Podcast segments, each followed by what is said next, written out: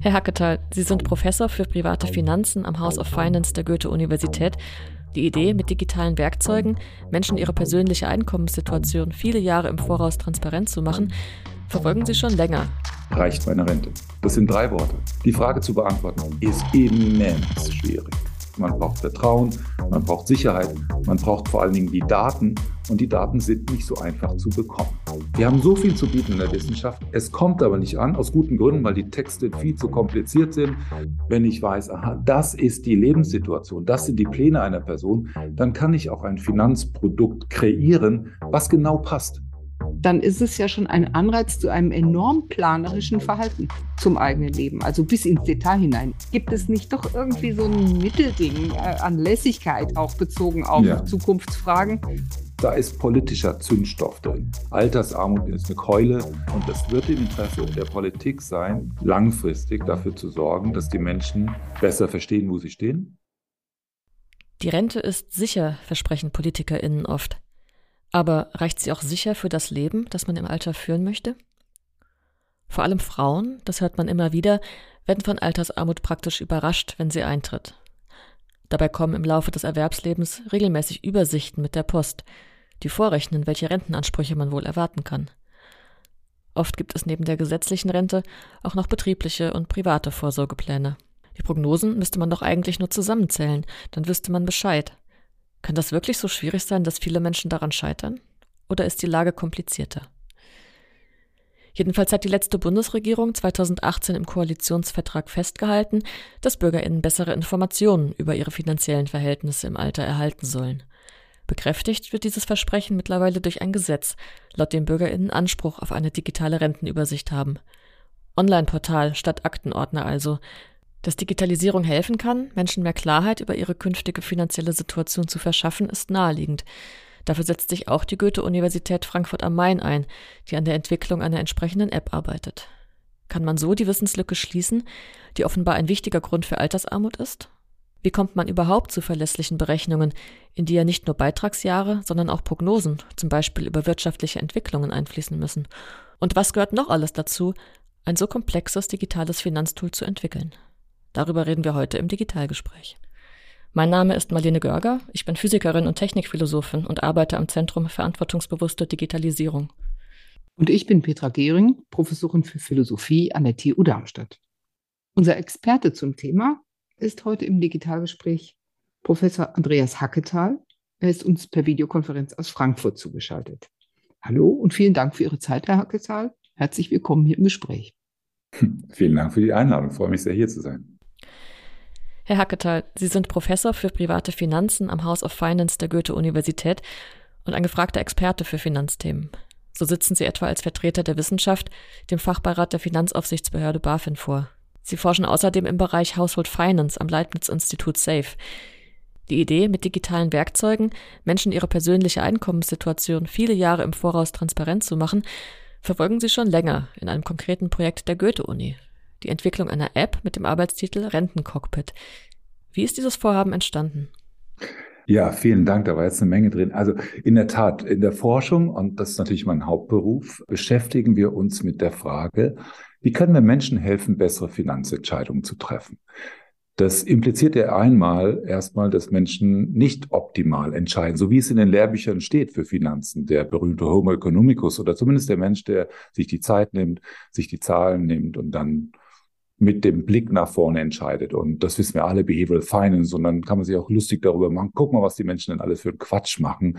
Das sage ich jetzt extra etwas salopp, indem sie jetzt in Bitcoin investieren oder auf der anderen Seite gar nicht sparen, obwohl sie wüssten, sie müssten es doch eigentlich und sagen, ich fange morgen damit an. Also die berühmte Prokrastination. Und damit beschäftigen wir uns seit vielen Jahren empirisch, indem wir erstmal schauen, wie gehen Menschen mit Geld um und zweitens dann versuchen, Lösungen aufzuzeigen, wie kann man Menschen helfen. Das können manchmal kleinere Sachen sein, wie zum Beispiel eine Aufklärung darüber, dass es eine gute Idee ist, Dividenden zum Beispiel zu reinvestieren oder die Frage, wie geht man mit Inflation um. Das sind Experimente, das ist so das normale Handwerkszeug. Es reift aber nach und nach die Erkenntnis, dass diese kleinen Impulse aus der Wissenschaft die berühmten Papers, die nach Kausalitäten suchen und sagen, also hier haben wir jetzt einen Punkt gefunden, dass die den Menschen da draußen bedingt helfen, denn diese Erkenntnisse kommen nicht wirklich an. Erlauben Sie mir einen kleinen Ausflug. Es gibt ein wunderbares Papier von James Joy von Yale, der sagt, was sagen eigentlich diese ganzen Schränke, Bücher und vor allen Dingen Journalartikel genau zu der Frage, wie, wie sollte man entscheiden, im Vergleich zu populärwissenschaftlichen Büchern, die manchmal Millionen Auflagen haben und vergleicht, was steht dort und dort drin. Und darüber entfaltet sich ein schöner Diskurs.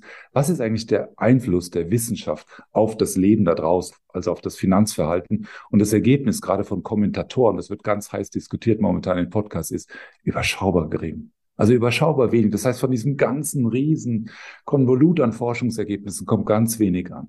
Das heißt, jeder, der in diesem Bereich Forschung macht, kann sich dann auch fragen, inwieweit kann man denn einen Beitrag darüber hinaus leisten, indem man zum Beispiel hier einen Podcast teilnimmt oder indem man ähm, versucht, die Ergebnisse in den Medien zu verbreiten oder, und jetzt kommen wir zu der Antwort auf Ihre Frage, indem man versucht, vielleicht mit digitalen Instrumenten das Wissen, was wir in der Wissenschaft anhäufen, an Frau und Mann zu bringen. Und wo haben wir das größte Problem? in der Gesellschaft, gerade in Deutschland. Ist es wirklich die Frage, investiere ich jetzt in diese Aktie oder in diesen Fonds? Das betrifft ohnehin nach wie vor einen kleineren Anteil der Bevölkerung. Die große Frage, die uns alle angeht, und Sie haben es zu Recht gesagt, insbesondere Frauen mit ihren anderen Erwerbsgeschichten und typischerweise eben auch mit der Frage, ich gehe vielleicht in Elternzeit häufiger als noch die Männer. Das heißt, das ganze Thema Rente ist noch virulenter und häufig ist, kommt noch hinzu, dass Frauen ein geringeres Finanzwissen haben. Also die Frage ist, wie kann man mit digitalen Instrumenten helfen und wo ist jetzt das Thema, das alle angeht und Frauen insbesondere Altersvorsorge. Wir haben uns vor vielen Jahren überlegt schon, wie können wir denn hier aus der Forschung heraus einen Unterschied machen? Wie können wir erstmal die Erkenntnisse nach draußen bringen? Und da erwuchs dann tatsächlich irgendwann die Idee, okay, vielleicht sind wir als Universität, als Goethe-Universität, wie können wir denn hier etwas erschaffen, was tatsächlich Anwendung findet. Wir sind Universität, wir sind neutral, unabhängig, wir haben keine Produktvertriebsinteressen, wir haben die Wissenschaft, wir können also den Motor bauen. Und genau das war der Ausgangspunkt, zu sagen, wie könnte so etwas aussehen? Eine App, die den Menschen hilft, bessere Altersvorsorge zu betreiben. Und natürlich gebe ich Ihnen gerne Details, aber das ist genau aus diesem Erkenntnis herausgekommen. Wir haben so viel zu bieten in der Wissenschaft. Es kommt aber nicht an, aus guten Gründen, weil die Texte, die Papiere viel zu kompliziert sind. Wie kann man diesen Transmissionsriemen anschmeißen? Und gerade in einer Welt, die digitalisiert ist, wo die Daten verfügbar sind, grundsätzlich, was kann man da als Wissenschaftler in machen? Und das war die Ausgangsfrage. Jetzt ergänze ich aber gleich mal, Sie haben sich jetzt nicht entschieden, noch einfachere Texte zur Verfügung zu stellen. Also nochmal anders zu informieren, sprachlich oder so. Sie könnten ja auch ganz populäre, leicht geschriebene kleine Sachen auf so einem Portal präsentieren, ja. sondern sie erlauben die Simulation der künftigen Rentensituation. Ja, richtig. Also es gibt viele Bücher, mittlerweile auch in Deutschland. Wie lege ich mein Geld an? Und es gibt Podcasts, wunderbare, mit Millionen Abonnenten. Ja? Da ist die Frage, ob wir das jetzt besser können. Ja, das ist genau, deswegen erwähne ich das Papier. Da kommen die populärwissenschaftlichen Bücher meistens besser weg. Jetzt sind Wissenschaftler eben die besseren Autoren für sowas. Haben die sich denn selbst schon mit all den Menschen beschäftigt, kennen die Probleme und kennen die Heuristiken, die praktischen. Und wir wollen ja auch gar keine Empfehlung und wollten und dürfen keine Produktempfehlung zum Beispiel geben. Deswegen da ist die Frage, sind wir die richtigen Autorinnen für derlei Texte? Ja, Hinzu kommt, wenn wir den Menschen helfen wollen, dann können wir natürlich auch schauen, was kann uns denn die Literatur dazu sagen zu Finanzbildung? Auch ein großer Bereich, wo ja viele appellieren an die Politik, wir müssen den Schulcurriculum ändern, wir müssen mehr Wirtschaft und mehr Finanzen in die Schule schon reinbringen, damit die jungen Menschen sich damit beschäftigen und dann mehr dazu wissen. Die Ergebnisse allerdings dieser ganzen Literatur, wie hilfreich ist Finanzbildung, sind leider häufig frustrierend, weil die Halbwertszeit dieses Wissens ist sehr gering. Und außerdem Wissen aus der Lektüre und selbst bei YouTube, da bleibt häufig wenig eng. Das heißt, wir haben mittlerweile gelernt, damit Bildung wirklich gut funktioniert, muss sie just in time sein. Sie muss in dem Moment verfügbar sein, wo ich ein Problem habe. Sie muss individuell sein. Und das ist bei einem Buch selten der Fall, dass ich ein Buch lese und sage, hey, da erkenne ich mich ja genau wieder. Da wird meine Situation aufgegriffen. Und das Dritte ist, sie muss dazu führen, dass ich konkrete Handlungsanweisungen ableiten kann. Der berühmte Call to Action. Und was soll ich denn jetzt tun? Das können Bücher bedingt liefern. Das heißt, ja, das ist wichtig. Ich bin geneigt zu sagen, das können andere gut und besser. Das heißt, die Frage ist, was kann die Wissenschaft denn hier machen? Und da sind wir bei Daten.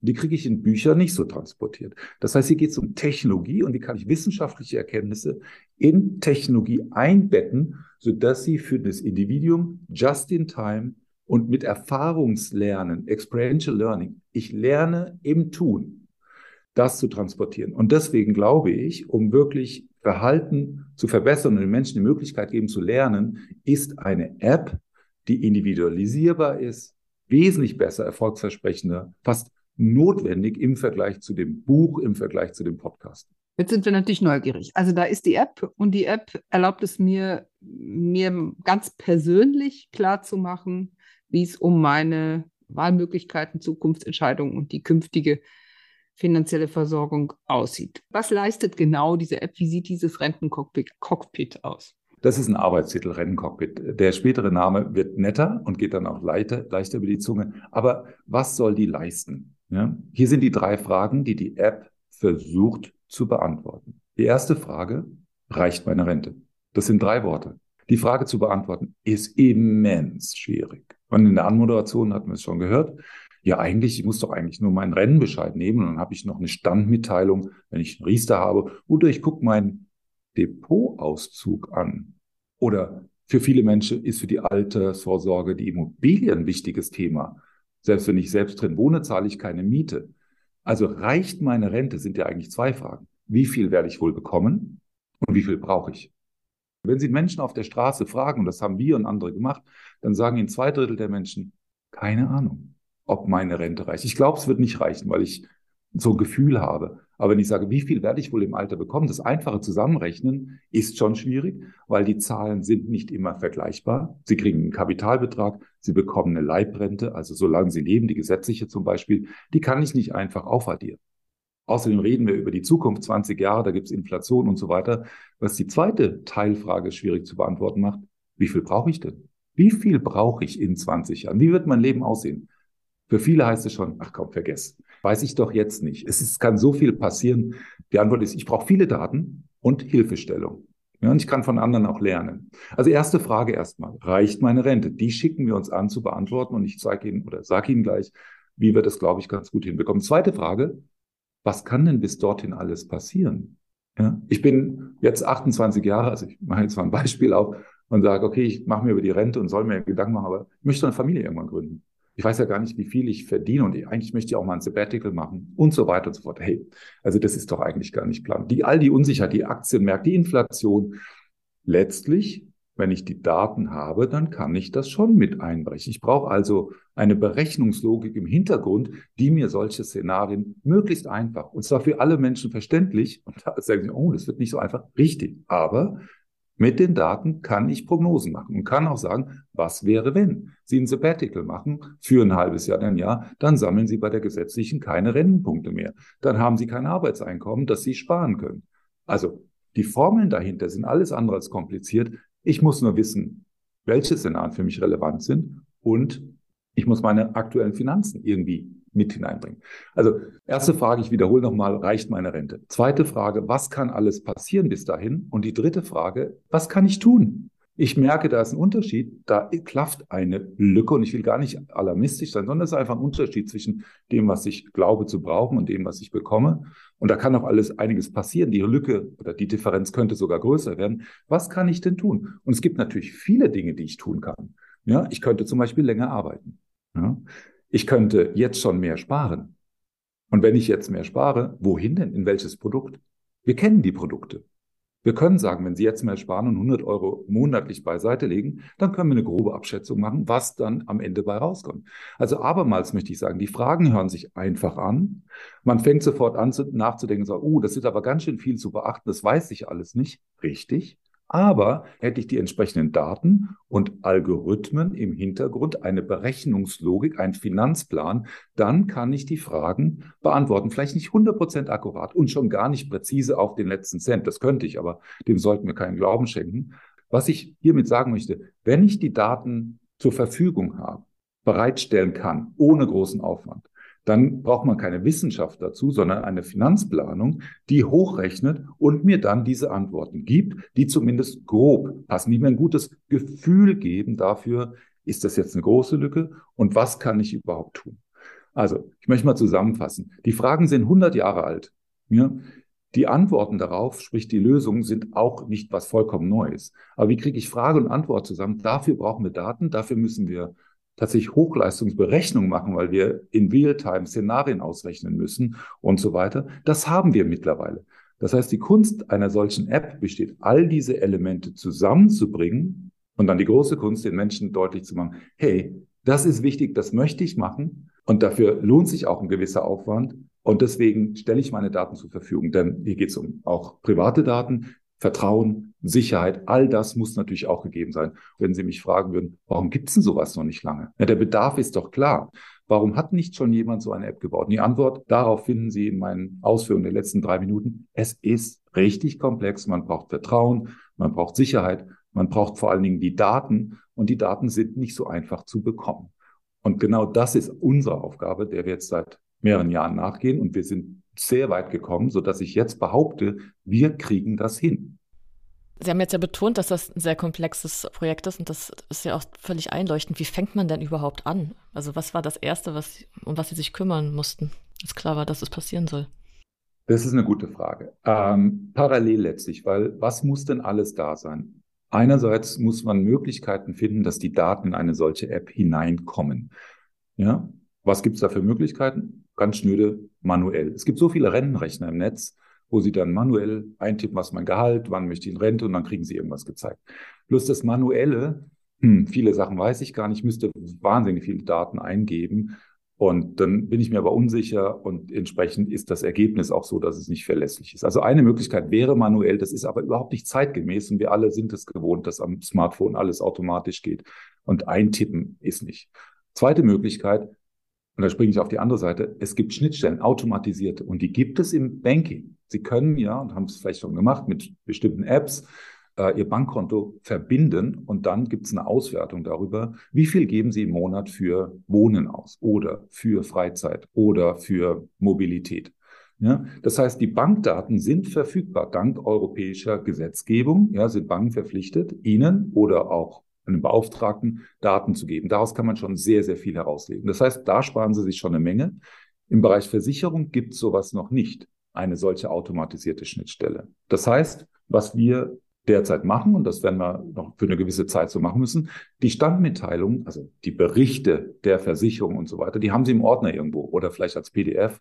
Ja, darauf werden wir angewiesen, aber Sie müssen jetzt nichts abtippen, sondern Sie fotografieren das ab. Und dann haben wir eine Software im Hintergrund, die die Texte erkennt und automatisch die richtigen Daten nimmt, übernimmt. Das heißt, ja, das ist nicht 100% perfekt, aber das müssen Sie ja nicht jeden Tag machen. Das heißt, Sie haben gefragt, wo haben wir angefangen, uns zu überlegen, kriegen wir das irgendwie hin, dass die Daten halbwegs komfortabel in die App hineinkommen?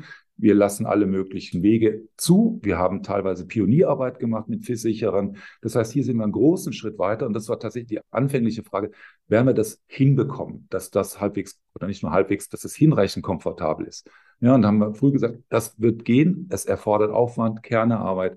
Die haben wir hinter uns. Die zweite äh, Frage. kurz, ja. kurz, kurz zwischengefragt. Ich stelle mir das jetzt so vor, also ich bin jetzt die 28-Jährige, die sagt, okay, das will ich jetzt doch mal genauer haben. Äh, das leuchtet mir ein, alles kompliziert. Ich würde dann die App beauftragen, äh, der App erlauben, meine Kontodaten zu nutzen. Ich würde bestimmte Versicherungsdokumente abfotografieren und da eingeben. Und ich würde wahrscheinlich noch ein paar andere solche Freigabe-Einwilligungen abgeben. Und dann können Sie die Daten zusammensuchen. Korrekt, korrekt. Sie stellen der App und nicht uns, sondern der App die Rohdaten zur Verfügung. Ja, das Ganze ist in einem Datentreuhändermodell so gebaut, dass niemand, auch nicht die Administratoren, Zugriff darauf haben. Das heißt, die Datenhoheit muss gewährt sein, ist auch gewährt. Und in dem Moment, wo Sie natürlich sagen, hm, gefällt mir nicht mehr Daten löschen, geschieht es auch sofort. Also das ist ganz wichtig. Es geht um persönliche, heikle, vertrauenswürdige Daten. Deswegen die Technologie hilft uns auch, hier abzusichern. Ja, Sie stellen also Ihre Daten letztlich für sich selbst zur Verfügung in Ihr Konto, in dieser App. Und in der Tat, dann beginnt die Magie der App, die nämlich aus den Rohdaten dann diese Fragen beantwortet. Ja? Wo haben wir noch angefangen? Weil die Technologie ist das eine, mit den Daten umzugehen, aber die Nutzerführung ist natürlich echt eine Herausforderung bei dieser Komplexität der Fragestellung. Wir müssen ja fragen, wie sieht Ihre heutige finanzielle Situation, wie wird die zukünftige aussehen, was können Sie tun, was kann alles passieren, Szenarien. Ja? Kriegt man das in eine Struktur, kriegt man das in eine Logik, sodass die Menschen das verstehen? Wir haben im letzten Jahr mit einem Prototypen, der voll funktionsfähig war und ist, mit der Zeitschrift Brigitte eine Leserinnenaktion gemacht. Es gab also einen redaktionellen Beitrag. Die Journalistin hat gesagt, eine prima Sache, ich habe es ausprobiert, ich habe viel gelernt. Liebe Leserin, wer Lust hat, hier mitzugestalten und das für sich auszuprobieren, bitte nehmen Sie teil an dieser Testaktion der Goethe-Universität. Ja, 1000 Leserinnen sind durch einen Anfangsfragebogen durchgegangen, haben sich die App angeschaut und haben uns Feedback gegeben. Und es gibt zwei zentrale Punkte. Das eine Feedback war, uh, das ist aber gar nicht so einfach ich habe hier so ein leeres Renncockpit und jetzt muss ich hier anfangen, Daten. Also die Nutzerführung ist eine Herausforderung, keine Frage. Man kann dann arbeiten und unser erster Wurf war okay, aber noch ein weiter Weg zu gehen. Das war die Anfangsfrage. Wir haben sie teilbeantwortet und haben gesehen, da müssen wir noch deutlich weitergehen. Der zweite Punkt, den ich sehr interessant fand, war, ähm, dass die Frauen zuvorderst äh, sagten, also ja, ich habe jetzt die Rententransparenz und Dankeschön, viel gelernt. Ja, aber was mache ich jetzt? Das heißt, wir haben ja begonnen mit einem Rennencockpit, deswegen der Name, zur Beantwortung der ersten Frage. Reicht meine Rente? Ja? Aber dann, wenn die Menschen sagen, okay, ja, ich sehe, ich sollte was tun, bitte müssen Sie mir hier Hinweise geben oder zumindest die Option aufzeigen, was ich tun kann, weil sonst höre ich hier auf und ja, weiß jetzt auch nicht viel mehr. Also ich weiß von etwas, aber nicht viel mehr. Das heißt, das haben wir uns auch mit in unsere Aufgabenkatalog hineingenommen. A, das Ganze wesentlich nutzerfreundlicher zu machen. Ich sage es mal salopp, brutal einfach. Obwohl wir dachten, das wäre schon recht nachvollziehbar, zu kompliziert. Brutal einfach alles machen. Und das Zweite ist, aufzuzeigen, wie man dann mit der Situation umgehen kann. Und also dieses tatsächlich Wissen, die Erkenntnisse aus Tests im Feld über die letzten Jahre, ja, die gehen jetzt ein in die Entwicklung und das wird natürlich auch den MVP, diesen berühmten Minimum Viable Product, mit dem wir ins Testen gehen, Anfang nächstes Jahres, sprich Anfang 23. Das wird auch noch nicht das finale Produkt sein, weil wir fleißig testen müssen und wollen, um zu lernen, wie sehen die Menschen das? Was sind die wichtigsten Fragen? Was wollen sie wissen? Was wäre, wenn? Ist es die Scheidung? Ist es das Kind? Natürlich gibt es alle möglichen Fragen, aber was sind die wichtigsten, die wir abbilden müssen? Und wie können wir den Menschen helfen, dann in die Frage drei zu gehen? Was kann ich tun? Ja, also das heißt, die Anfangsfragen waren tatsächlich, hm, kriegen wir das gewuppt? Ja, und insbesondere auf der technischen Seite, Haken dahinter, es ist machbar. Und auf der Frontend-Seite, die Benutzer, Nutzerführung, da werden wir sehen, ob wir das hinbekommen. Aber da hilft uns Finanzbildung mit Videos, vielleicht mit Webinars. Ähm, da gibt es ja auch noch was Begleitendes dazu. Aber mittlerweile, und die Screenshots, die ich zuletzt gesehen habe von unserem UX-Designer, finde ich so überzeugend und ich finde es so spannend, das zu beobachten, wie das entwickelt, dass ich sage, hey, hier haben wir eine Chance. Das ist auch richtig neu, wie wir das Thema angehen. Ich meine, tausend Leserinnen, die Rückmeldung geben, ist ja auch schon mal ein ziemliches Echo. Ja, eben. Und das ist das Schöne für die Wissenschaft oder aus unserer Rolle und Position heraus. Sie könnten ja auch fragen, ähm, wie finanzieren Sie das eigentlich alles? Die Mittel, und das sind nicht zu knapp Mittel gewesen, die in den letzten Jahren in die Entwicklung hineinflossen, das sind alles öffentliche Fördermittel. Ja? Von, aus dem europäischen Programm und jetzt vom Bundeswirtschaftsministerium und vom hessischen Digitalisierungsministerium. An der Stelle herzlichen Dank. Das ist neutral, das ist unabhängig. Wir bauen eine App, wir sind ein Fintech innerhalb der Universität. Insofern, wenn wir auf Medien, Zeitschriften, Zeitungen wie eine Brigitte oder auch andere zugehen und sagen, wir haben hier eine App, die Menschen helfen sollen, bessere Altersvorsorgeentscheidungen zu treffen, ohne dass wir irgendwelche Produktvertriebs- oder sonstige Interessen haben. Wir machen auch keine Empfehlungen, wir zeigen nur Wege auf. Dann gehen die Türen auf. Und ich finde zu Recht. Und das macht es einfach. Eine der Hauptherausforderungen, nämlich das Testing am Markt, hinzubekommen, zu lernen. Was heißt einfach? Aber der Weg ist aufgezeigt und ein Beispiel war das mit der Brigitte. Das machen wir Anfang des nächsten Jahres mit vielen Partnern, auch mit großen Arbeitgebern zum Beispiel, mit Banken, mit Asset Managern, die alle sagen, Altersvorsorge ist so ein wichtiges Thema. Und wir wissen, mit Ihnen haben wir einen neutralen wissenschaftlichen Partner, da lernen wir auch selbst dazu und unsere Mitarbeiterinnen, Kundinnen, Leserinnen auch. Also das ist eine schöne Rolle oder eine gute Positionierung einer, einer Universität, die bei dem Thema passt und die sehr, sehr förderlich ist. Was weiß man denn über diese digitale Rentenübersicht, die die Bundesregierung in Aussicht gestellt hat? Ja, das ist eine ganz fantastische Sache, muss ich sagen, äh, weil äh, man kann sich fragen, was hat der Staat hier für eine Rolle? Ich hatte gerade eine Rolle der Universitäten genannt, als Forschende, äh, die als Speerspitze testen können, Erkenntnisse sammeln, die zurückspielen können an den Staat, an Anbieter. Was könnte die Rolle des Staates sein? Naja, die Renteninformationen, gesetzliche Rente können Sie, kriegen Sie vom Staat einmal geschickt oder von der Rentenversicherung Bund. Sie können sie auch bisschen aufwendig elektronisch als PDF runterladen und Sie kriegen Standmitteilung von Versicherern. Ähm, aber das haben Sie dann getrennt vorliegen. Warum nicht eine zentrale Stelle, die diese ganzen Informationen einsammelt und gesammelt an Sie weitergibt? Also die Sammlungsfunktion steht hier im Vordergrund. Und wer sollte sowas machen? Sollte das eine einzelne Versicherung? Nee. Oder Sie würden ja nicht der einzelnen Versicherung sagen, dass sie alle Informationen für Sie sammelt. Die Bank vielleicht auch nicht.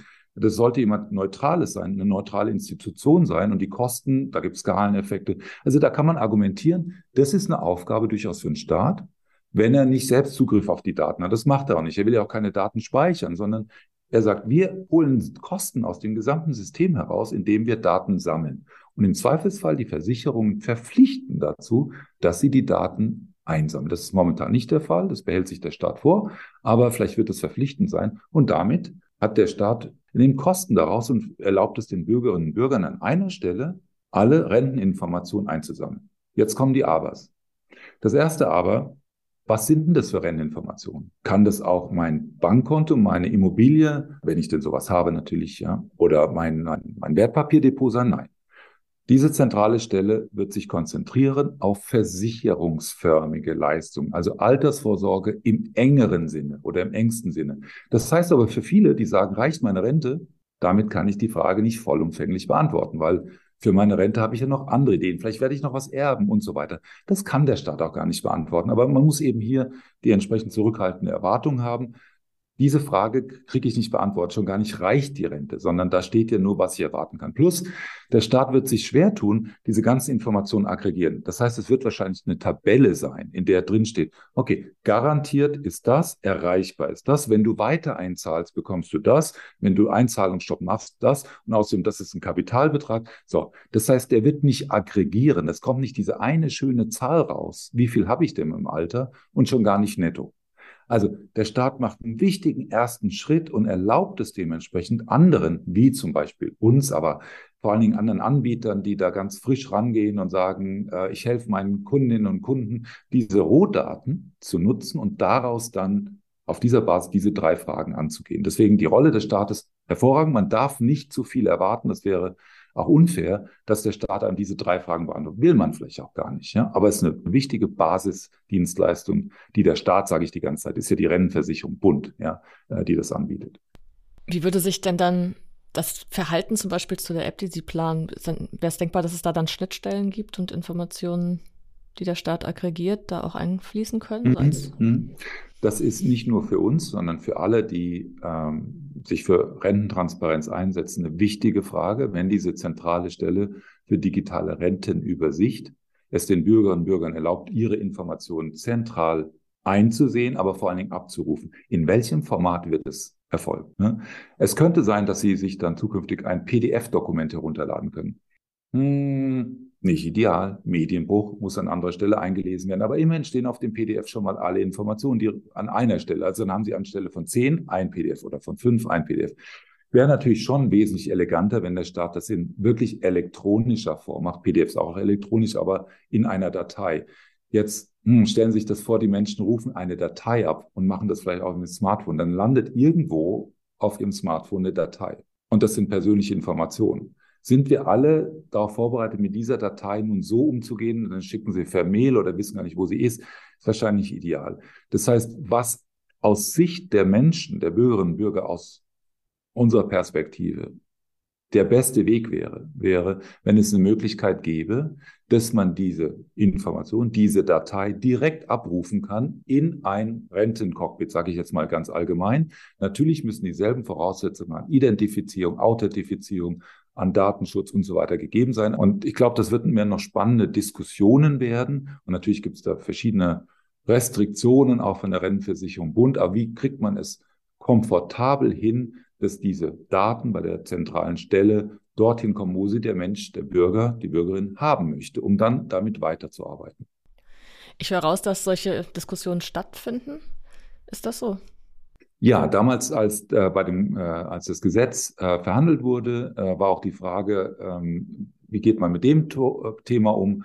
Äh, das steht nicht im Gesetz drin, das steht elektronisch zur Verfügung gestellt, weil man sagt, gut, wir wissen jetzt noch nicht alles, das wird dann Bestandteil von Verordnungen sein, die dann Ministerien herausgeben. Und ich denke, seitdem sind die Gespräche und Diskussionen darüber, und da gibt es natürlich unterschiedliche Interessen, aber auch aus Sicht von Datenschutz gibt es Restriktionen, die einzuhalten sind. Also macht man es wie im Open Banking. Und das wäre eine Vorlage, weil meine Bankdaten oder Ihre Bankdaten mit allen Transaktionen, die sind im Zweifelsfall vielleicht noch heikler.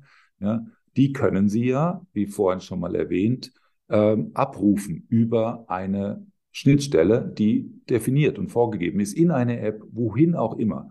Warum sollte das nicht mit Renteninformationen ähnlich erfolgen? Kann man fragen. Man kann aber auch eine Antwort geben und sagen, nein, das ist eine staatliche Stelle und wir müssen das hier wesentlich äh, restriktiver handhaben. Also äh, das ist eine Diskussion und Sie hören ja raus, äh, in welche Richtung äh, wir hier an der Goethe-Universität äh, tendieren.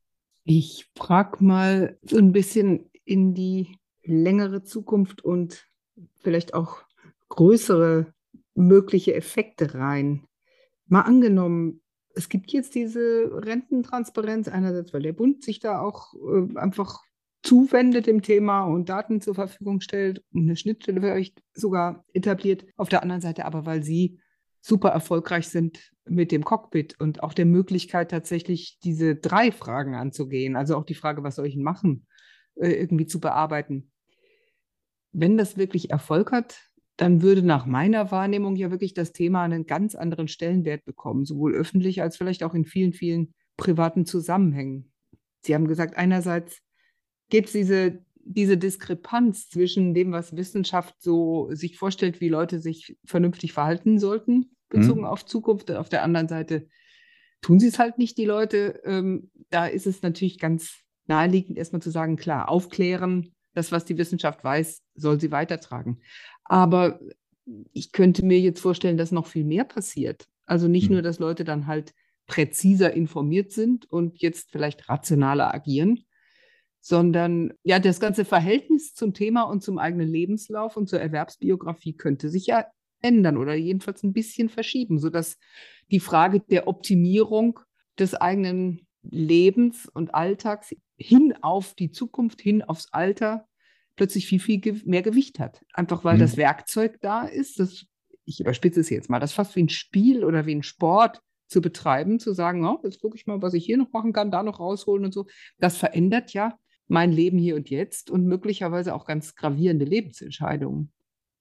Ja, also ich persönlich kann mir da auch sehr viel vorstellen. Ich mache gleich ein paar Beispiele. Allerdings muss man mit der gebotenen Bescheidenheit herangehen. Und da meine ich jetzt nicht die eigene Bescheidenheit, sondern einfach den Realitätssinn. Denn eine solche App zu entwickeln und selbst wenn sie ganz viel kann, sie muss ja auch vermarktet werden. Sie muss angenommen werden. Sie muss bekannt werden und sie muss genutzt werden. Und sie muss eingebettet werden. Also das vorausschickend. Ja, also ich bin jetzt hier kein äh, Sammler äh, Venture Capital ein und will, will hier ein Fintech bauen, sondern es erlaubt mir vielleicht die, die eigentliche Motivation zu nennen. Und damit eine Zielgruppe sind Forschende. Denn wir arbeiten mit Daten, das machen wir seit vielen Jahren, aber immer nur mit bruchstückhaften Daten und das in Kooperation mit Finanzinstitutionen. Das wäre eine fantastische Möglichkeit, wenn wir hier viele Menschen haben, die sagen, ja, das ist sehr hilfreich. Ich habe hier meine Daten zur Verfügung gestellt für mich. Aber wenn ich der Wissenschaft helfen kann und wenn ich im Umkehrschluss dann bessere, noch bessere Erkenntnisse haben kann, dann spende ich meine pseudonymisierten oder anonymisierten Daten aus der App der Wissenschaft und nehme vielleicht sogar noch an Befragungen teil. Das heißt, man kann diese App auch als Forschungsplattform betrachten. Und das ist ein Eldorado für verhaltensökonomische Forschung, genau in dem Bereich, wo dann beide Welten vielleicht näher zusammenkommen, nämlich die Fragestellungen, die wir beantworten, sind ganz nah an den Fragen und Herausforderungen der Menschen. Das ist also ein erstes, was man sich vorstellen kann, und das ist unsere Hauptmotivation und Antriebsfeder, zu sagen, wir bauen hier eine App, die ganz neue Forschung erlaubt, auch international. Weil dorthin geht die Forschung mit großen Datenmengen sogar real-time und experimentell vorzugehen. Ja, damit die Menschen ihre Daten zur Verfügung stellen, muss diese App vieles leisten. Und deswegen ist tatsächlich diese Ausgestaltung so wichtig. So, was kann, was ist noch vorstellbar? Diese Transparenz für Menschen, was die Finanzplanung anbelangt. Das ist de facto ja nicht nur Altersvorsorgeplanung, sondern Finanzplanung. Erlaubt, anders drüber nachzudenken. Man hat vielleicht plötzlich Opportunitätskosten, so der ökonomische Begriff. Soll ich denn jetzt zum Beispiel, machen wir ganz einfach, mir ein Haustier anschaffen. Hört sich jetzt vielleicht ein bisschen arg verspielt an, aber viele Menschen wissen gar nicht, was ein Haustier kostet, ein mittelgroßer Hund. Ja? Und was ich damit sagen möchte, ist, ich bin mir nicht ganz sicher, aber wenn ich vor Augen geführt bekomme, und das können wir natürlich mit den statistischen Daten, was kostet so ein Hund? Der lebt zehn Jahre und der kostet pro Jahr Tierarzt, Futter und so weiter, Urlaub. Da kann man 1000 oder noch mehr Euro kosten. Wenn ich das Geld nicht spare und wenn ich anderweitig, wenn ich es sparte, dann sehe ich das. Also ich habe plötzlich die Kosten von bestimmtem Konsum, der vielleicht nice to have ist, aber nicht so wichtig, das mache ich viel mehr spürbar oder mache es transparenter, weil ich sage, hm, das muss ja irgendwo herkommen, das habe ich später nicht mehr. Das nur als Beispiel, was für Überlegungen, wie kann ich das plötzlich ganz anders transportieren, solche Fragestellungen. Ja? Jetzt gehen wir mal einen Schritt weiter für die Branche selbst, also die Finanzbranche, die die Produkte anbietet. Da ist das wichtigste Argument, wir nehmen die Kosten aus dem System. Denn wenn die Branche beraten will und den Menschen helfen will, ne, ich nenne das jetzt einfach mal ganz positiv optimistisch, damit sie gute Beratung leisten kann, muss sie erstmal richtig viel Zeit investieren. Sie muss aus den Ordnern die verschiedenen Standmitteilungen, Daten zusammensammeln, muss das berechnen, um dann gute Beratung anbieten zu können. Das können nur wenige. Nur wenige können die Beraterin, die Maklerin, die Vermittlerin rausschicken in die Wohnung und die Daten sammeln. Das lohnt sich auch erst ab einem bestimmten Vermögen. Das muss natürlich auch irgendwo bezahlt werden. Das heißt, dieser ganze Beratungsmarkt hat ein Problem der hohen Vertriebskosten, aber letztlich dieser hohen Kosten der Beratung. Wenn man diese Kosten rausnimmt, weil diese ganzen Daten im IKEA-Prinzip von den Menschen selbst gesammelt werden, angeschaut werden und jetzt als Basis für eine Beratung dienen, dann können auch ganz andere Institutionen plötzlich Beratung anbieten. Und auch für Menschen, die nicht so viel haben, wofür es davor sich nicht gelohnt hat. Also das sind ökonomische, das sind Marktmechanismen, die dadurch in Gang kommen. Ein weiterer Innovationsförderung. Denn wenn diese Daten zur Verfügung stehen, dann können natürlich sich auch andere draufsetzen und sagen, hm, mit diesen Informationen, wenn denn ein Mensch sie mir zur Verfügung steht, wenn er einen guten Grund dazu hat, dann kann ich natürlich auch ganz andere Beratungsleistungen, Empfehlungsleistungen, vielleicht sogar neue Produkte, individuell konstruierte Produkte, nicht das Produkt von der Stange, sondern wenn ich weiß, aha, das ist die Lebenssituation, das sind die Pläne einer Person, dann kann ich auch ein Finanzprodukt kreieren, was genau passt, was passgenau ist. Das ist heute technisch auch schon möglich, aber ich weiß ja nicht, was die Person braucht. Dazu muss ich aber mal sehr viel erheben. Die Person weiß es selbst nicht. Also aber jetzt hake ich, ich hake da noch mal ja. kurz nach. Genau diesen Punkt äh, hatte ich vorhin auch ein bisschen gemeint. Also das eine ist, über etwas Bescheid zu wissen, wo die Wissenslücke ein echtes Problem ist. Und daraus auch sinnvolle Handlungsrichtungen abzuleiten, ist auch ganz naheliegend. Aber wenn man es nochmal weiterdenkt und je kleinteiliger und genauer solche Simulationsmöglichkeiten auch sind, die die App bieten würde, dann ist es ja schon ein Anreiz zu einem enorm planerischen Verhalten zum eigenen Leben, also bis ins Detail hinein. Ich nehme auch nochmal als Beispiel den Hund. Also ist es Mhm. Nicht doch ein Schwellenwert, der da im Raum steht, von wo ab dann tatsächlich auch ein Planer, eine Planerin, im Grunde dieser Homo economicus ja. auch eigentlich äh, mhm. durch eine Selbstdisziplinierung, die die App nahelegt, auch geschaffen wird? Mhm. Und ist dann nicht doch vielleicht Schöner die Frage, Gedanke. gibt es nicht, gibt es nicht doch irgendwie so ein Mittelding äh, an Lässigkeit auch bezogen auf ja. Zukunftsfragen? ähm, so ein Mittelweg ja. an Lässigkeit, der vielleicht auch, äh, ich sag mal, glücksfördernd und entspannungsfördernd ist. Äh, und vielleicht besser, als wenn ich jedes Mal, wenn ich überlege, ob ich den Urlaub jetzt um zwei Tage verlängere, das nochmal in meine Renten-App eingebe. Ja, wunderbar, wunderbar. Ja, stimmt. Sie haben recht. Wenn äh, ich das rekapituliere, das hört sich an wie die nächste große Selbstvermessung. Es fängt an mit den Apps, mit denen man womöglich Kalorien zählen kann oder mit dem Variable, sprich der Uhr, die Herzschlag misst und sagt, wie viel Schritt ich gelaufen bin. Das kann ja schon irgendwie, ja, nervig werden, fast zwanghaft irgendwann. Ja, die Gefahr besteht. Ähm, ich möchte mal aufzeigen, die, ich glaube, so eine App greift nicht ein in tatsächlich tagtägliche Entscheidungen. Das mit dem Hund, damit wollte ich möglichst lebensnah sein. Aber sie erlaubt mir zumindest eine Abschätzung. Und die Frage ist, eins ist Blindflug Und die Frage, ich stecke den Kopf in den Sand, weil ich sage, ich kann es eh nicht wissen und deswegen, ach komm, was soll's? Ja, kauf mal. Ja?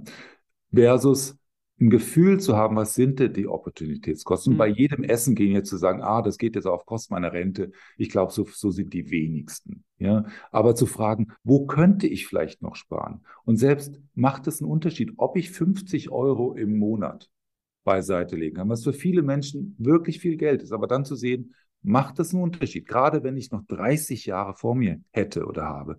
Ja, es macht einen Unterschied. Und damit zu, nicht nur zu spüren, sondern zu verstehen und vielleicht auch die Motivation zu haben, früh zu beginnen. Das sind also die groben Stellhebel, nicht die kleinen. Die kleinen haben eher so symbolischen, bildlichen, greifbaren Charakter. Weil wenn ich von Formeln spreche und sage, ja, 30 Jahre Zinseszinseffekt, ich glaube, das geht weniger tief rein und ist weniger handlungsindizierend, als wenn Sie am persönlichen Beispiel bei einer konkreten Situation, just in time, persönlich sehen, was sind die kommen, um dann zu sagen, komm, lass uns doch mal drüber reden. Ja, es ist eine Argumentationshilfe. Also Ihr Punkt vollkommen richtig. Der durchleuchtete Mensch auch irgendwann, will ich denn wirklich mein ganzes Leben durchplanen? Furchtbar, ja.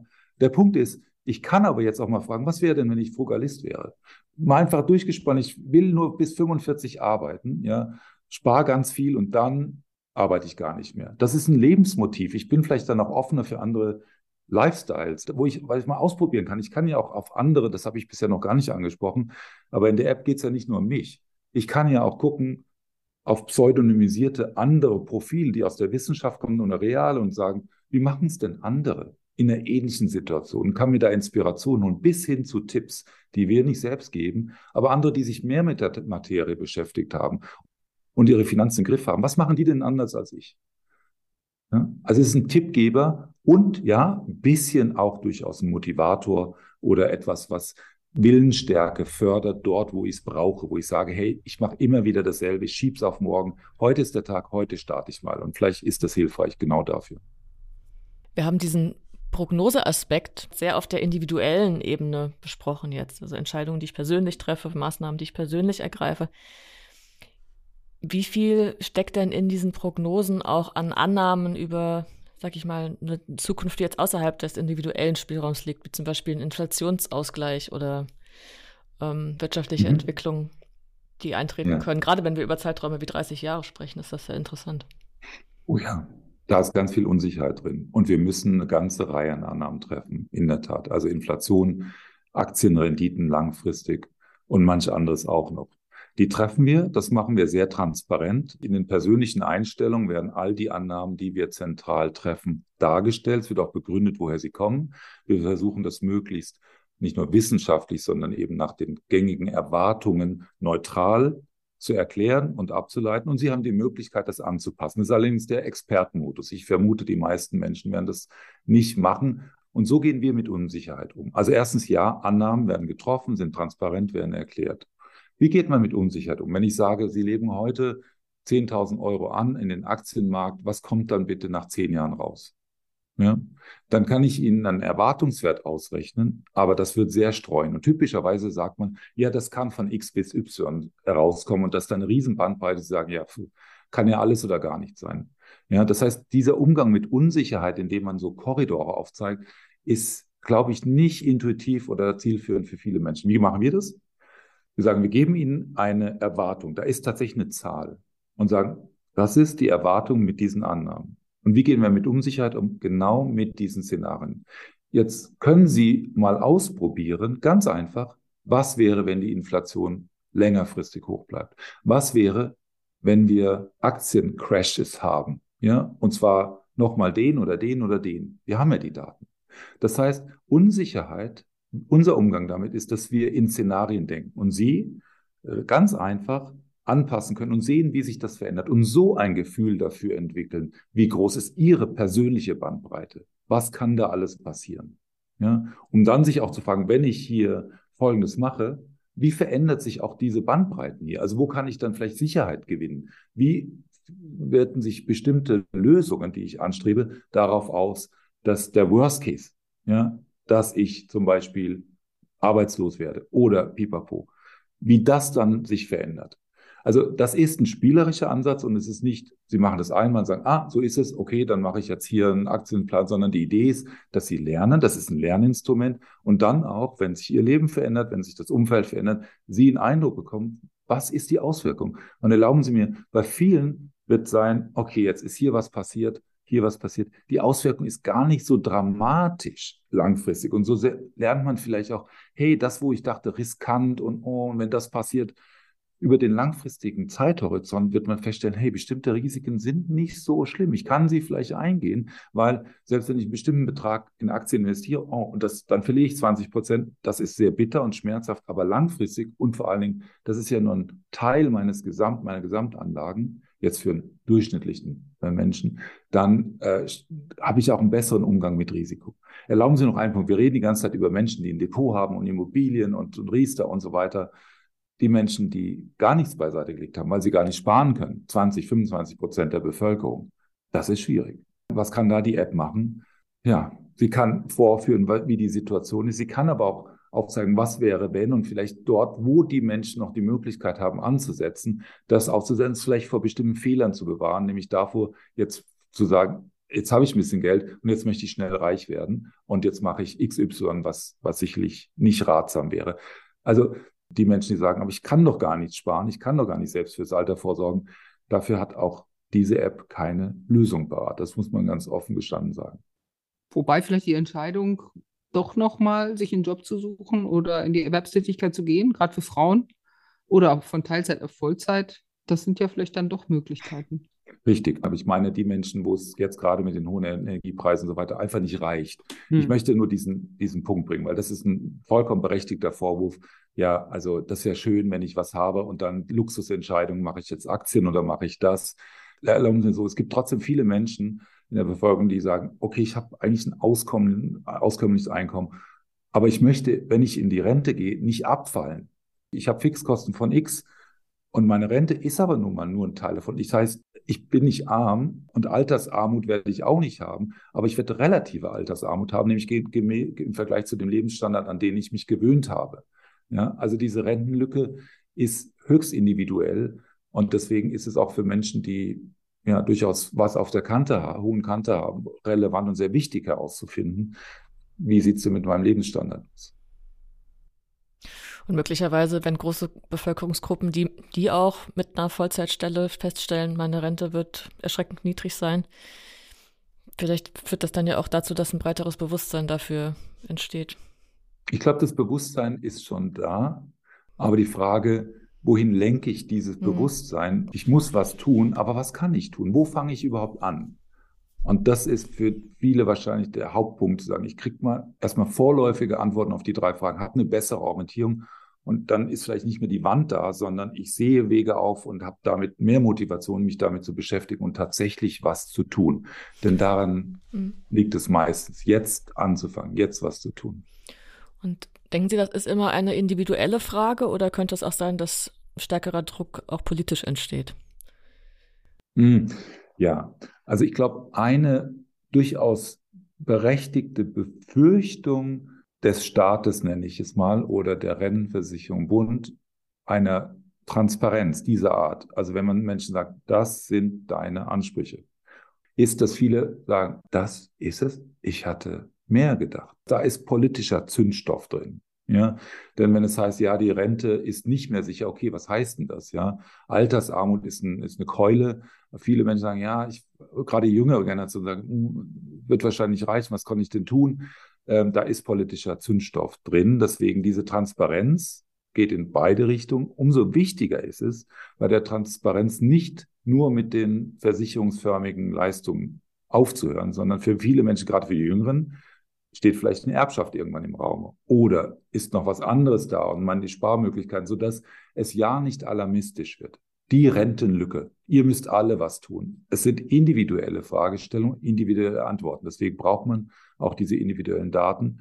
Aber zu Ihrer Frage, ja, da ist Zündstoff drin und es wird im Interesse der Politik sein oder des Staates sein, langfristig dafür zu sorgen, dass die Menschen besser verstehen, wo sie stehen, und dann für viele in eine Eigenverantwortung gehen. Eigenverantwortung ist auch ein politisches Schlagwort, ja. Das heißt man immer, okay, wir delegieren es auf die Menschen. Ihr seid selbst dafür verantwortlich, ja. Ähm, für viele ist das äußerst problematisch. Insofern dieser Begriff ist etwas schwierig, aber es zumindest gibt der Staat denjenigen, die auch was machen können, etwas an die Hand oder hilft ihnen dabei, dann daraus die Konsequenzen zu ziehen. Und das wird tatsächlich viele betreffen. Und damit ist dieses Digitalgespräch zu Ende und wir bedanken uns bei Andreas Hacketal von der Goethe-Universität für das spannende Gespräch, die Diskussion und die Einblicke.